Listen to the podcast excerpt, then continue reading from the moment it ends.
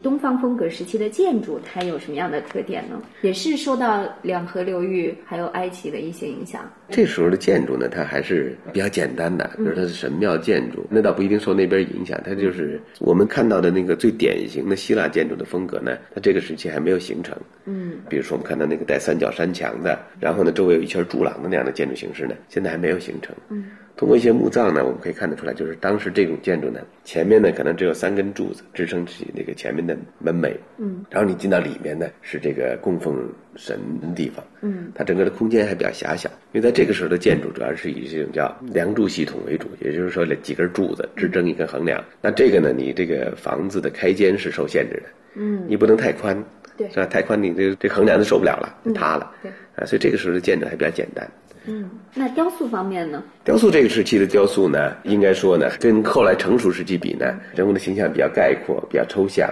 而且呢，这个人物在人体的比例上面、嗯解剖结构上面呢，还没有达到后来那种完美的程度，带有很强的这种概念化的形象在。比如当时出土过一个叫阿波罗的这么一个小雕像，嗯青铜的，二十厘米高。大家可以看它这个对人体的结构的处理，脖子很长，是吧？嗯然后腰，接下来就是腿了，它腿中间很粗很短很短。然后呢，腿这可能断了，但是就是说它这个哦胯部这个处理呢，肯定是不对的嗯嗯啊，它不是符合真正的人体比例对。然后两只大大的眼睛，这种处理方法呢，跟后来我们所习以为常大家认识的看那到个的完美人体完美的是人不体是完全差相差很远，对是吧？所以这个时期呢，证明这个希腊的雕刻家，嗯还在处在个摸索阶段。这时候还出现了一个，比如说女性的雕像，嗯我们看到这个女性雕像是着装的。嗯，那就是在他的身体这个部分的处理呢，是很简单的。呃就像埃及的雕像。像埃及，但是甚至没有埃及的做得好。嗯你比如埃及的这种也是两腿并立的，是吧？嗯但是呢，人体的这种起伏啊，人体的结构啊，嗯，包括人体的整体的比例呀、包括人的表情的塑造啊，已经达到了很高的水平。嗯，对。而在这个时期，我们看它相对来讲还比较矮板。公元前七世纪至前六世纪的古风时期，此时的古希腊不仅正式确立了奴隶制的城邦国家，而且完成了它在地中海及黑海沿岸的移民过程。这时社会发展还处于一个初级阶段，在艺术创造上也是再生的开端。在频繁的东西贸易交往中，东方文化不断传入，并对希腊艺术产生巨大的影响。这一时期，希腊城邦相互竞争，商业繁荣，建筑师和雕刻家们用石头建造了宏伟的建筑和精美的雕刻。那具体有哪些成就和代表作品呢？应该说，古风时期是一个艺术走向成熟的这么一个阶段。嗯就是古典时期的一个非常重要的一个前奏。在这个时期呢，就是说它开始于公元前六百年，嗯它到公元前四百八十年的时候，这个希波战争结束，高中，在这个一个时期呢，其实希腊的文化、经济都得到了一个很高的一个发展。嗯在这个时期呢，确实是它的艺术开始呈现繁荣的这个面貌。嗯，但是还没达到古典时期的那个完美对，所以呢，就我们称之为古风时期。古风时期还是指远古的意思，嗯它给我们的感觉还是比较老的，是吧？比较质朴的对是吧？，但是这个神庙的建筑在这个时期呢，这种基本的形制已经开始慢慢形成了。嗯呃，神庙呢开始外面有一圈柱廊，是吧？几种关键的柱式出现了。对，柱式呢，实际上大家要知道，这个了解西方的建筑呢，这个柱式体系是大家必须要知道的。嗯，柱式体系最早的一种呢叫多里克柱式，叫多里克柱式。嗯多里克柱式呢，这种柱子呢，就是说它没有柱础，这个柱子直接坐在这个建筑的这个地面上面，然后呢一直延伸上去，然后上面有一个柱间的这么一个叫中型圆式嗯啊，这么一个，然后顶着一个顶板，就很简洁，很简洁，嗯然后柱身有凹槽，啊，柱身这个凹槽之间呢，形成了一个隆很起了一而个嗯且很尖锐的这么一个、一条线，它是之间的这个很尖的这么一条线，然后这个柱子呢，相对来讲比较粗壮，它是底下粗上面细哈，加粗上面细和之前我们所实了解际到上的呢克里特的是不一样的反过来了，对。 然后呢，接着呢，后来又出现了一个叫艾奥尼亚柱式。艾奥尼亚柱式呢，就是说它底下有柱础了，然后呢，顶部呢有两个涡卷形成的柱头，嗯很美。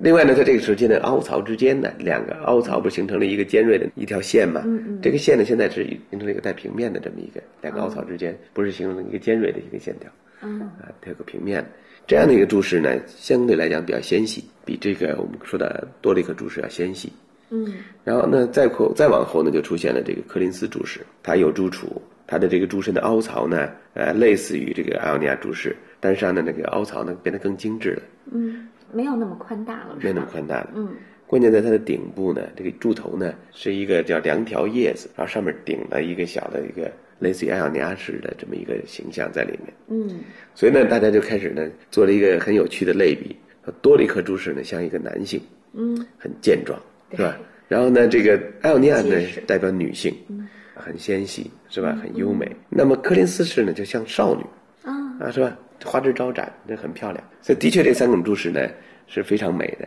嗯你了解了这种三种注释呢，你就可以去看这个西方建筑。嗯，到很长一段时间，到古典的，到十九世纪，大家还在使用，频繁的使用这几种注释。嗯，后来到古罗马时期呢，又增加了几种注释，一个就是这个叫塔斯干注释，啊，塔斯干注释呢是注释没凹槽的，嗯，啊、圆的一个注释。后来还有一种呢叫混合注释，实际上是把艾奥尼亚注释和这个柯林斯注释呢摞在一起了，嗯所以就后来就基本上五种注释。你在西方的建筑里面，经常会频繁的看到这种建筑注释的这种使用，都是古典建筑古才典啊有建的筑吗，古典建筑才现啊有代。建筑基本上没现在有。也有人去模仿了，那就到后现代的时期，嗯也有人会模仿这种建筑式这种使用。嗯，那就比如说我们比较熟悉的赫拉神庙，它使用的是什么样的一种？它就是典型的那个多立克柱式。你看这个柱子就柱身比较粗，哦嗯，其实某种意义上这个时候的柱子呢还不那么好看，也有点有点粗 壮，对，是吧？还缺少那嗯但是种很结实感觉很结实，哎嗯，缺少那种优美的那种感觉还少。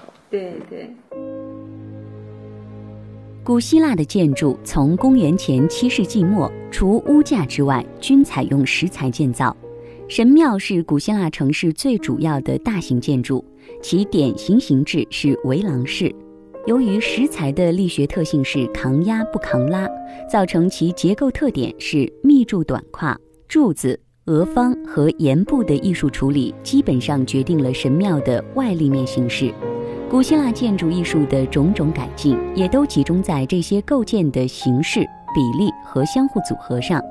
公元前六世纪，这些形式已经相当稳定，有了成套定型的做法，即以后古罗马人所称的柱式。典型的古典柱式共有五种，其中包括希腊时期的三种：多利克式、艾奥尼亚式、科林斯式。另外，还有罗马式中的塔斯干式和复合式。建筑雕塑方面，希腊人向南方还有东方人他们的这些文明进行了学习，将这个雕塑和建筑结合在一起了，是吧？对的，那这一时期有没有什么代表性的建筑？您给我们介绍一下。这个时期的建筑，刚才比如像我们看到那个赫拉神庙，就是当时的建筑，只可惜它的雕塑都毁掉了。那现在呢，保留下来的有一个阿尔特弥斯神庙，它的山墙上保留下了一些雕塑。但这个山墙呢，它是这个建筑的一个立面，我因为它建筑要从一个面儿进去，一进去的时候首先你要看到这个山墙，在这个山墙上面有浮雕，这个浮雕在处理的时候呢，应该说他还不是特别的会把握这个构图。当时的雕塑家中间的人大是吧？嗯。然后呢，两边儿怎么办呢？它是个三角形的，嗯，那只好就把这人做小，做得很小，是吧？你感觉这个就好像不是一个统一的画面，嗯，所以就说当时的艺术家呢还没有想到很好的办法来解决这个问题。那么到这个古典时期，那这个问题解决得很巧妙。一个是它的建筑规格大，那它实际上是处理人是怎么着呢？从站着的到蹲着的，握着，到躺着的啊，这样的一个过程。那实际上呢，人体基本上是等大的，嗯但是在一个三角梅里，他把它都安排好了。当时还有一个叫西夫诺斯宝库，这个呢只留下了一些残段，嗯但这些残段呢，其实也可以看得出来呢，当时的雕塑水平。这个就是希诺福斯宝库上面的中眉部分的一部分，嗯表现的是这个诸神和巨人之间的搏斗，就是泰坦巨人想推翻这个诸神的统治，他们要造反。嗯，那诸神当然不会允许，是吧？诸神就派来这个神兽来跟这些巨人作战。那最终的结果，当然我们可想而知，肯定是诸神获胜。可以看得到，这个狮子来撕咬一个人的时候，嗯，这种处理对狮子的表现，很接近两河流域那种感觉。阿尔特弥斯神庙是希腊神话阿尔特弥斯女神的神庙，长四百二十五尺，宽二百三十尺，有一百二十六根高六十尺大理石柱。据称，建筑时间前后长达一百二十年。阿尔特弥斯神殿是古希腊最大的神殿之一，其规模超过了雅典卫城的帕台农神庙，也是最早的完全用大理石兴建的建筑之一。它以建筑风格的壮丽辉煌和规模巨大而跻身于古代世界七大奇迹之列。从风格上看，阿尔特弥斯神殿属于柱式建筑，柱式建筑发源于古希腊。艾奥尼和多利克两种柱式代表着古希腊建筑最成熟的风格。它还一度享有对逃亡者的庇护权，其地位之显赫由此可见一斑。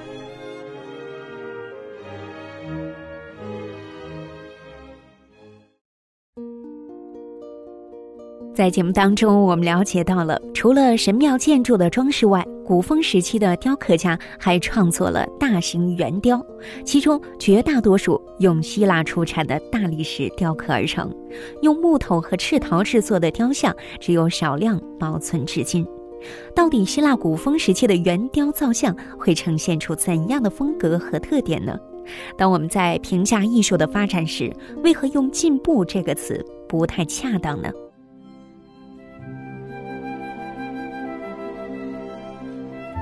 下一集的《夜海藏家之西方艺术史》会有更丰富的内容等你哦。